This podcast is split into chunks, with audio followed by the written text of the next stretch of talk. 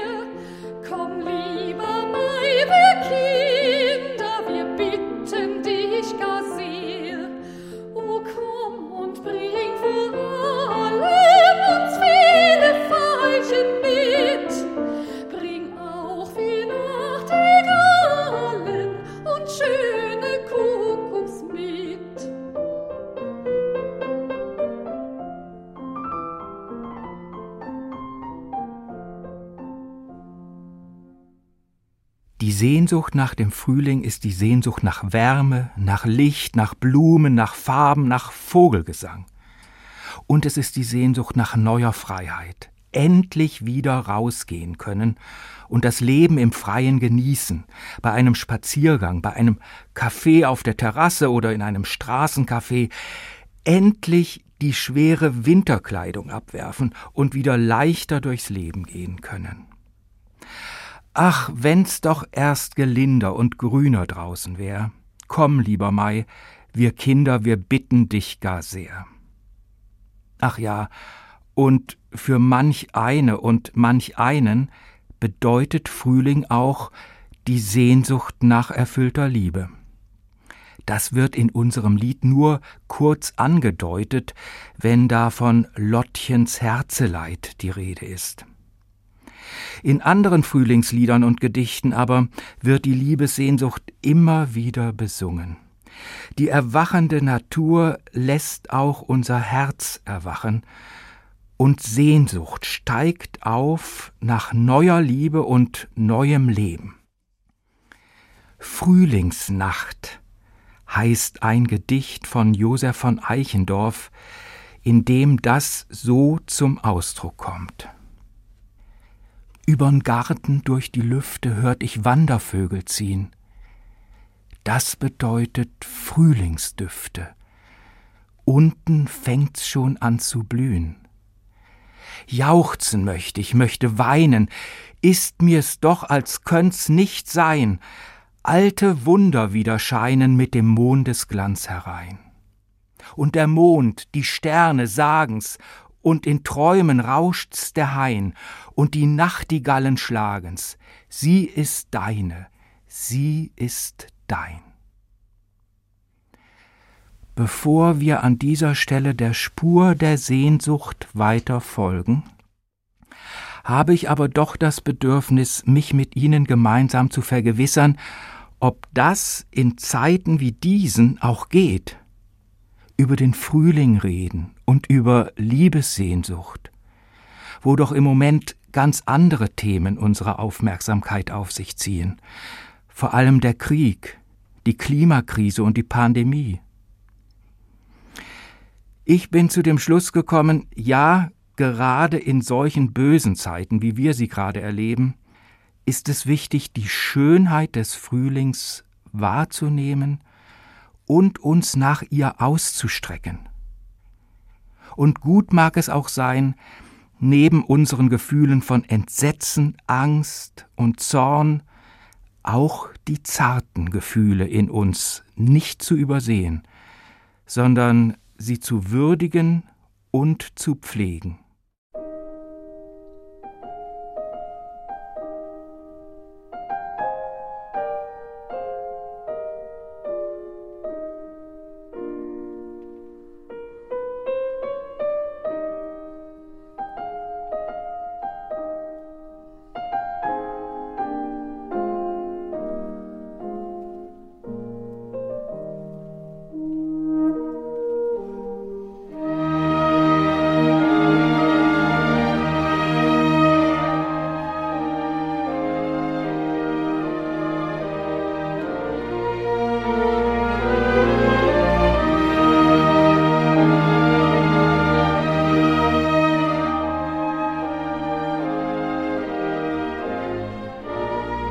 Unserer Expedition zur Erforschung der Sehnsucht kommen wir wohl nicht drum herum, noch einen weiteren Dichter zu Rate zu ziehen, der ein Spezialist für unser Thema ist.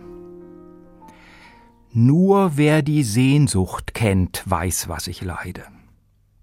Fast schon sprichwörtlich ist dieser Anfang eines Gedichts von Johann Wolfgang Goethe geworden. Kaum jemand, der oder die diese Worte wohl nicht kennt, sei es gesprochen oder auch gesungen. Nur wer die Sehnsucht kennt, weiß, was ich leide. Bei Vertonungen des Gedichts war hier immer die Gefahr gegeben, dass daraus eine Schnulze wird, ein rührseliger Gesang, der es allein auf die Tränendrüsen abgesehen hat. Ja, überhaupt muss man wohl sagen, dass das Thema Sehnsucht, sei es in Liebesfilmen oder im Roman, dass dieses Thema immer wieder ein wenig bedroht ist, verschlissen zu werden, benutzt zu werden, um sentimentale Gefühle hervorzukitzeln. Jedoch die Sehnsucht recht betrachtet hat überhaupt nichts zu tun mit Rührseligkeit und Sentimentalität. Sehnsucht ist ein starkes, ist ein echtes, ist ein drängendes Gefühl, ein Gefühl, das uns über uns hinauszieht, hin zu etwas anderem, sei es zu einem anderen Menschen, sei es zu einer anderen Lebenswirklichkeit wie Frühling oder Frieden, oder sei es hin zu Gott. Meine Seele verlangt und sehnt sich nach den Vorhöfen des Herrn. Mein Leib und Seele freuen sich in dem lebendigen Gott. Bevor wir aber dieser Sehnsucht nach Gott, von der Psalm 84 hier spricht, nachspüren wollen, lassen wir heute einmal Goethe Gerechtigkeit widerfahren und lauschen dem kurzen Gedicht in Gänze. Ich bin nämlich sicher, hier erfahren wir ganz Wesentliches darüber, was es mit der Sehnsucht auf sich hat. Nur wer die Sehnsucht kennt, weiß, was ich leide. Allein und abgetrennt von aller Freude seh ich ans Firmament nach jener Seite. Ach, der mich liebt und kennt, ist in der Weite. Es schwindelt mir, es brennt mein Eingeweide. Nur wer die Sehnsucht kennt, weiß, was ich leide. Sehnsucht, so erfahren wir hier, hat etwas zu tun mit einem Brennen im Leib, ganz tief innen, und mitunter auch mit schwindelig werden und damit die Orientierung zu verlieren. Die Sehnsucht, so könnte man sagen, hat ihre Wohnung im Bauch. Von dort her drängt sie nach außen, ja drängt manchmal so heftig, dass derjenige, der sie spürt, mitunter Angst haben muss um sich und wenn es schlimm kommt, sogar um sein Leben.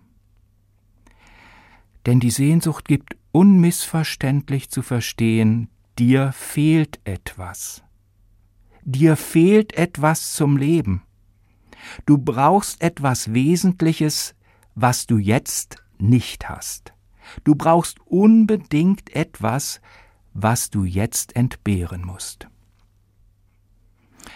Die Sehnsucht, so sagt es Goethe, ist das Gefühl, abgeschieden zu sein.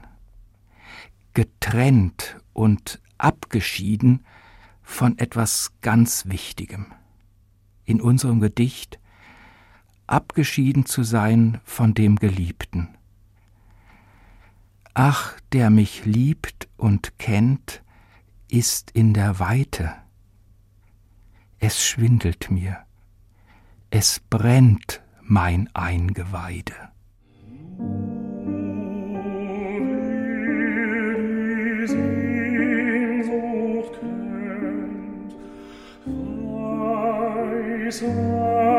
was ich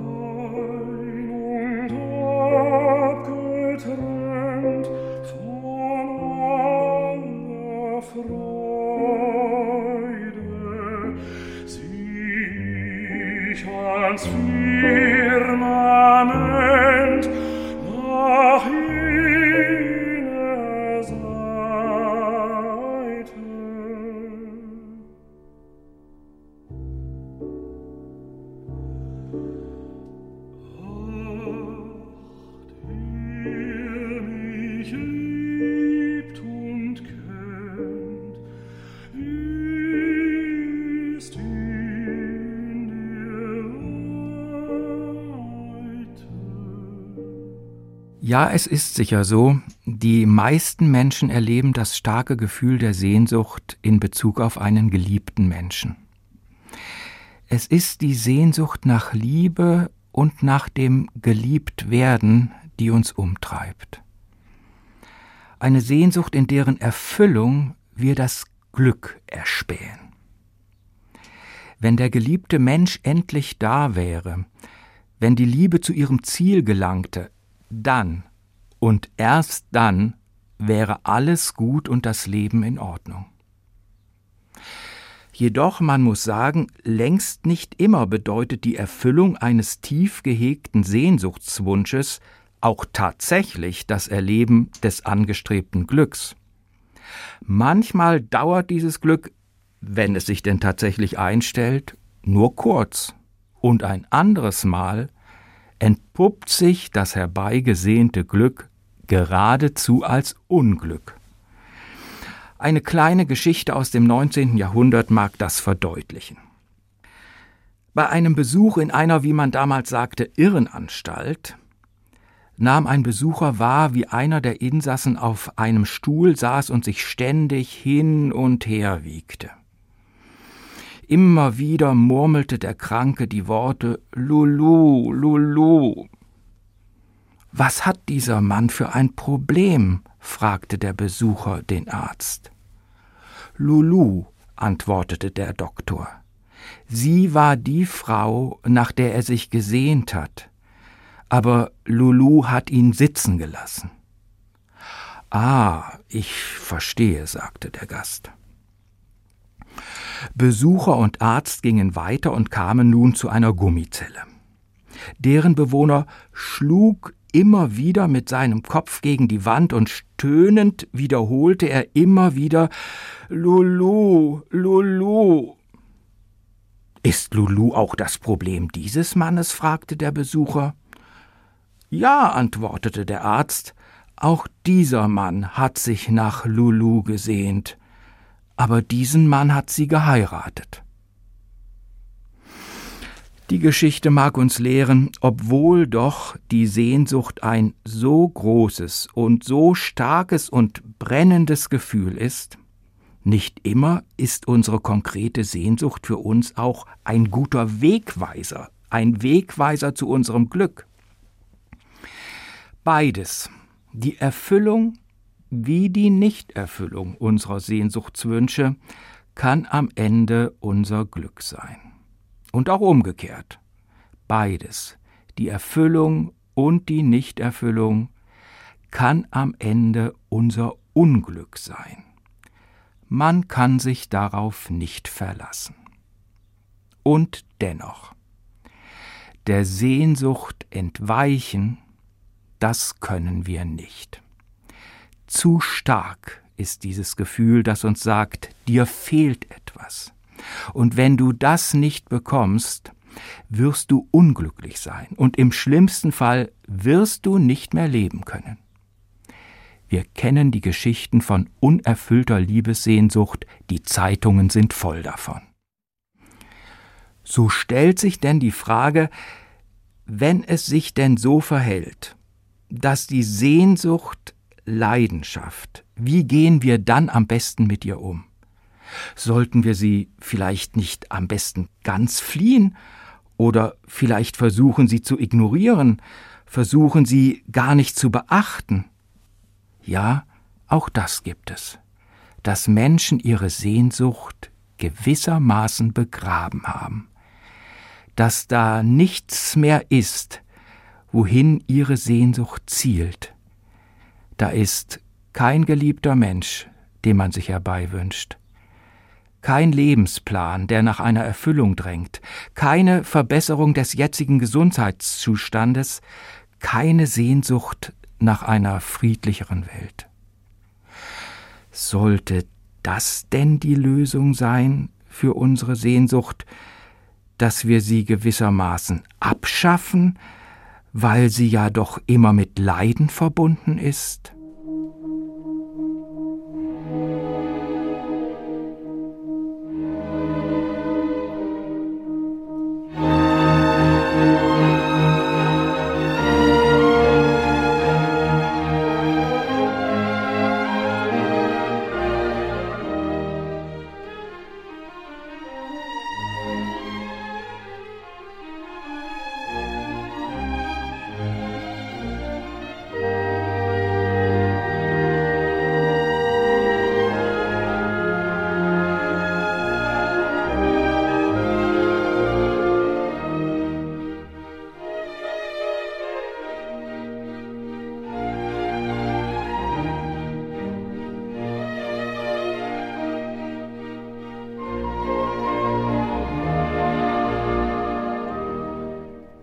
Ich meine, dem Sehnsuchtsleiden sollten wir nicht entfliehen wollen. Denn in der Sehnsucht spüren wir das Leben, spüren wir das Feuer, das unserem Leben Antrieb gibt. Und dem brennenden Leben nachzuspüren, ist an sich ein Wert, ist ein Schatz, den wir nicht wegwerfen sollten.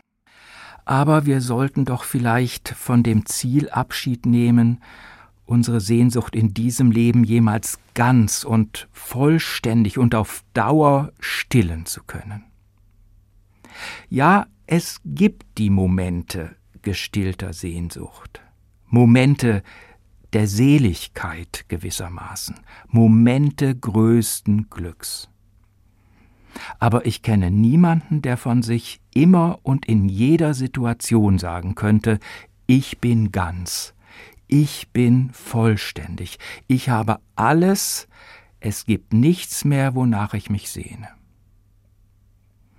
Und selbst wenn das auf unser privates Leben zutreffen würde und man mit sich selbst im Frieden lebte, die Welt da draußen wird diesen Zustand wohl nie erreichen.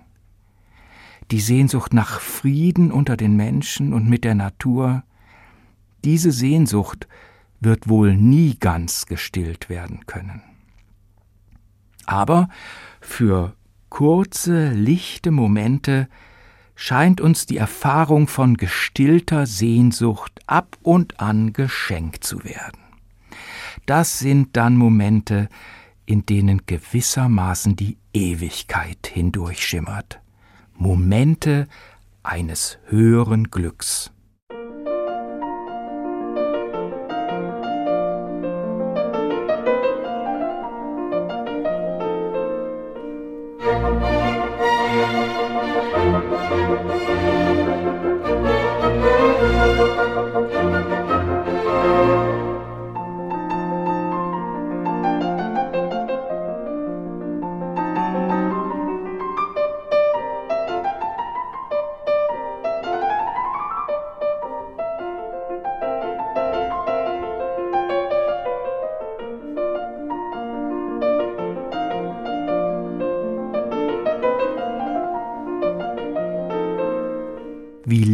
Sind mir deine Wohnungen, Herr Zebaoth. Meine Seele verlangt und sehnt sich nach den Vorhöfen des Herrn. Mein Leib und Seele freuen sich in dem lebendigen Gott. Wie hier in den Worten von Psalm 84 haben religiöse Menschen schon immer die Erfüllung ihrer Sehnsucht in Gott erblickt. Und ich meine, wir tun der Sehnsucht die höchste Ehre, wenn wir sie letztlich begreifen als einen Drang nach einem höheren Leben, nach einem Leben in Ganzheit und Fülle, nach einem Leben mit und in Gott. Das aber ist eine Erfahrung, die wir in diesem irdischen Leben nie ganz erfüllt sehen werden. In unserem Psalmwort, das vom Heiligtum Gottes spricht, ursprünglich vom Tempel in Jerusalem, heißt es weiter, der Vogel hat ein Haus gefunden und die Schwalbe ein Nest für ihre Jungen. Deine Altäre, Herr Zebaoth. Da bei Gott, sagt der Psalm, ist erst das rechte Zuhause. Da erst kommen wir zu unserer wahren Heimat. Da erst wird unsere Sehnsucht ganz gestillt. Hier aber, in diesem Leben, gibt uns ein Wort von Jesus zu denken, das uns bei allzu hohen Sehnsuchtshöhenflügen wieder herunterholen kann auf den Boden nüchterner Tatsachen.